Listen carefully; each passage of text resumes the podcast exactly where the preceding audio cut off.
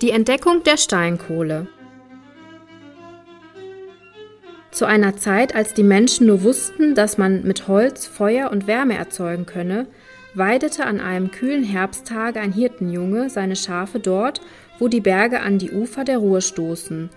Als er hungrig wurde, fing er einige Fische und entzündete ein kleines Holzfeuer, um sie zu braten und um ein wenig Wärme für die Nacht zu haben. Am nächsten Morgen schien das Feuer erloschen. Als der Hirtenjunge in die Nähe der Asche kam, zuckte er erschreckt zurück, denn er sah, dass die Steine, auf denen er am vergangenen Abend das Feuer entzündet hatte, heiß und rot glühend geworden waren. Der Junge hatte so etwas noch nie gesehen und rannte verstört nach Hause zu seinen Eltern, denen er sein Abenteuer erzählte. Auch Vater und Mutter konnten sich den Spuk nicht erklären und glaubten, dass es sich um ein Werk des Teufels handeln müsse, Sie verboten ihrem Sohn jemals von seinem Erlebnis zu sprechen. Fortan weidete dieser seine Schafe woanders, doch konnte er niemals die unheimliche Begebenheit vergessen. Als unser Hirtenjunge zu einem stattlichen Mann herangewachsen war, wollte er sich eine Frau suchen, die ihr Leben mit ihm teilen sollte. Aber unter den Mädchen seiner Heimat fand sich keine, die ihm gefiel. Allerdings gab es im Örtchen Essen ein liebes und freundliches Mädchen, das er gern heimgeführt hätte. Dieses Mädchen hatte jedoch schon so manchen, der um seine Hand angehalten hatte, abgewiesen, weil es Angst vor einer so endgültigen Entscheidung hatte. Da bestimmte eines Tages der Vater, dass seine Tochter denjenigen heiraten solle, der ihr den schönsten Edelstein als Hochzeitsgabe bringen könne. Bald kamen viele junge Männer in das Haus und legten die auserlesensten Schmucksteine vor sie hin, die sie von weit her zusammengetragen hatten, keinem aber gelang es, die Schönheit der Kostbarkeiten zu übertreffen, die das Mädchen bereits besaß. Als der Hirtenjunge dies hörte, war er sehr traurig, denn er besaß nicht genug Geld, um jemals wertvolle Diamanten oder Geschmeide erwerben zu können.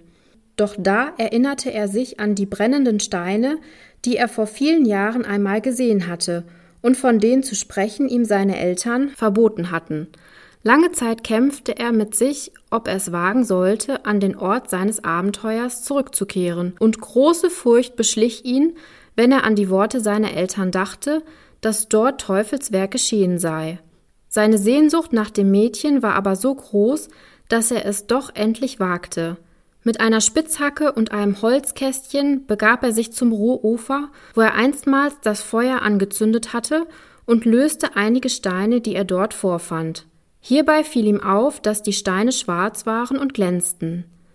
Mit seinem gefüllten Holzkästchen ließ er sich sodann bei dem schönen Mädchen melden. Als er eintrat und seine schwarzen Steine vorzeigte, lachten und spotteten das Mädchen und sein Vater über ihn, weil sie nicht glauben konnten, dass sie es hier mit Edelsteinen zu tun haben könnten. Der Hirtenjunge aber ließ sich nicht beirren und bat darum, dass er seine Steine ins Feuer legen dürfe. Der Wunsch wurde ihm gewährt, und schon bald flackerte das Feuer hoch auf, und die schwarzen Steine erglühten in prächtigem Rot so hell und klar, wie noch niemals ein Edelstein geleuchtet hatte. Als das Mädchen dies sah, entflammte sein Herz für den Hirtenjungen. Die beiden jungen Menschen blickten sich glücklich in die Augen, und schon wenige Wochen später wurde eine prächtige Hochzeit gefeiert. Nach der Hochzeit kamen die Gäste zu einem Festmahl zusammen. Als sie nun hörten, auf welch wundersame Weise der Hirtenjunge die Liebe des schönen Mädchens errungen hatte, da baten sie ihn, den Ort zu zeigen, an dem er die schwarzen Steine gefunden hatte.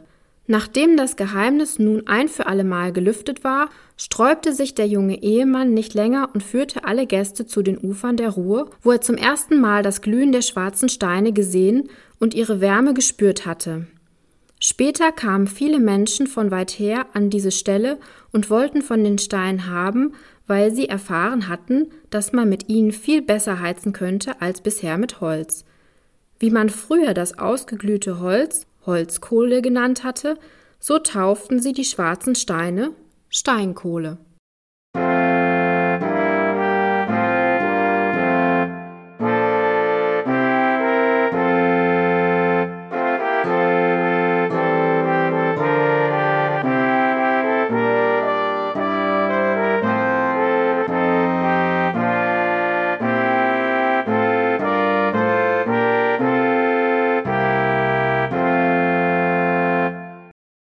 Die weiße Dame von Schloss Grimberg. Da, wo die Emscher auf ihrem Laufe das Gebiet des Ortes Bismarck im Kreis Gelsenkirchen berührt, liegt das altersgraue Schloss Grimberg, an dem sich die Heerstraße vom Rheine bis zur Weser durch den Hellweg hinzieht. Die Grafen von Grindberge, nach denen das Schloss benannt worden ist, waren gefürchtete Raubritter, denen die Kaufleute, die die Straße benutzten, den üblichen Tribut entrichten mussten, wenn sie nicht in dem finsteren Burgverliese schmachten wollten. Einer der Grafen hatte nur eine Tochter und einen jüngeren Sohn. Die Tochter war mit einem Ritter von Knipping vermählt, auf den sie vermöge ihrer wunderbaren Schönheit einen unheimlichen Einfluss ausübte, den sie benutzte, um ihre verwerflichen Pläne auszuführen.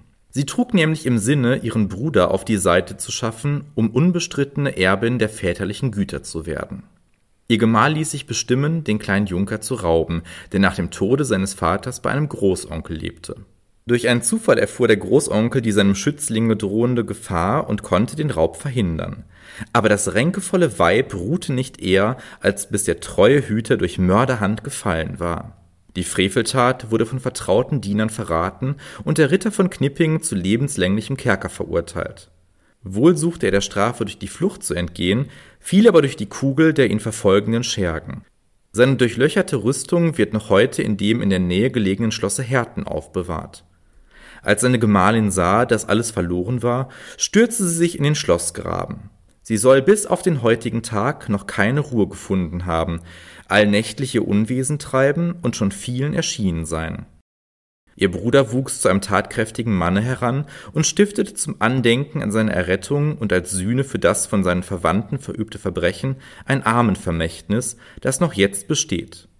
Daraus werden acht arme, gut beleumundete Personen in einem besonderen Hause unterhalten und mit allem Nötigen versorgt. Der Ritter von Dahl die Burg Dahl im Kirchspiel Bur schaut trotzig und finster ins Land. Auf ihr hauste der Ritter von Dahl, ein verwegener Bursche, dessen wettergebräuntes Gesicht ein rabenschwarzer Bart umrahmte, dessen knochige Faust stets auf dem Schwertknauf lag, dessen kaltes und hartes Auge verriet, dass er Mitleid und Erbarmen nicht kannte. Der Wilde reitet zum Burgtor hinaus und das grimmige Doggenpaar stürzt vor ihm her. Die Hühnerschar, die auf der Wiese des Kötters Nahrung sucht, und die Enten, die im binsenumwachsenen Kolke badeten, fliegen erschreckt auf, um auf der nahen Tenne Schutz zu suchen. Doch ehe sie diese erreicht, liegen die besten Hennen erwürgt am Boden. Der Bauer, der von der Tenne aus zugesehen, ergreift hastig das Beil. Ein Schlag und einer der Würger bezahlt seine Tat mit dem Leben. Doch im selben Augenblicke hält der gefürchtete Ritter auf schnaubendem Rosse vor dem Bauern. Das sollst du mir büßen, verfluchter Schelm, knirscht er und lockert sein Schwert in der Scheide. Totenbleich sinkt der Kötter in die Knie und fleht händeringend um Christi willen um sein Leben. Steine lassen sich erweichen, doch das Herz des Ritters kennt kein Erbarmen. Ein wohlgezielter Hieb zerschmettert dem Ärmsten das Haupt. Sein Blut färbt das grüne Gras blutig rot. Der Ritter sprengt dann, als wäre nichts geschehen, den düsteren Burgweg hinan. Vier Tage später. Es ist der Tag des Herrn, an dem Flug und Egge ruhen. Die Totenglocke ertönt und auf dem Friedhofe wird der erschlagene Bauer zu ewigen Ruhe gebettet. Die ganze Gemeinde umsteht das offene Grab. Zur selben Stunde aber sprengt der Ritter von Dahl mit seinen Knappen in den dunklen Wald. Sie wollen einen reichen Kaufherrn auflauern und ihn und sein Gut als willkommene Beute in das Burgverlies schleppen. Im dichtesten Gehege springt das Ross des Ritters plötzlich zur Seite und bäumt sich hoch auf. Am Wege steht eine bleiche Gestalt mit blutigem Hals und Latz. Der Ritter erkennt den erschlagenen Kötter und ihm, den sonst keiner erschrecken konnte, klappern die Zähne. Dem elenden Ross drückt er die Sporen in die Weichen, dass es wild davonspringt und der Knappe kaum folgen kann. Da kreuzt ein großer Bienenschwarm den Weg und setzt sich nieder auf Mann und Ross. Die Pferde rasen dahin in Sturmeseile durch Busch und Dorn. Am Abend kehrt der Knappe heim, blutüberronnen und ohne seinen Herrn. Die Dienerschaft begibt sich sofort auf die Suche und bald erfasst Grausen die Sucher. Der Ritter von Dahl hängt entseelt am Ast. Seine Haare sind fest an den Wipfel verknüpft. In grauer, sternloser Nacht trug man den Ritter heimwärts. Nun traf ein Unglücksschlag nach dem anderen das stolze Haus, und ehe ein volles Jahrhundert entschwunden war, zog die letzte Burgfrau mit ihren Kindern als Bettlerin ins Land hinaus. Den Eschenbaum, woran der Ritter gehangen, zeigten die Bauern noch lange. Doch jetzt kennt man die Stelle, wo er gestanden, nicht mehr.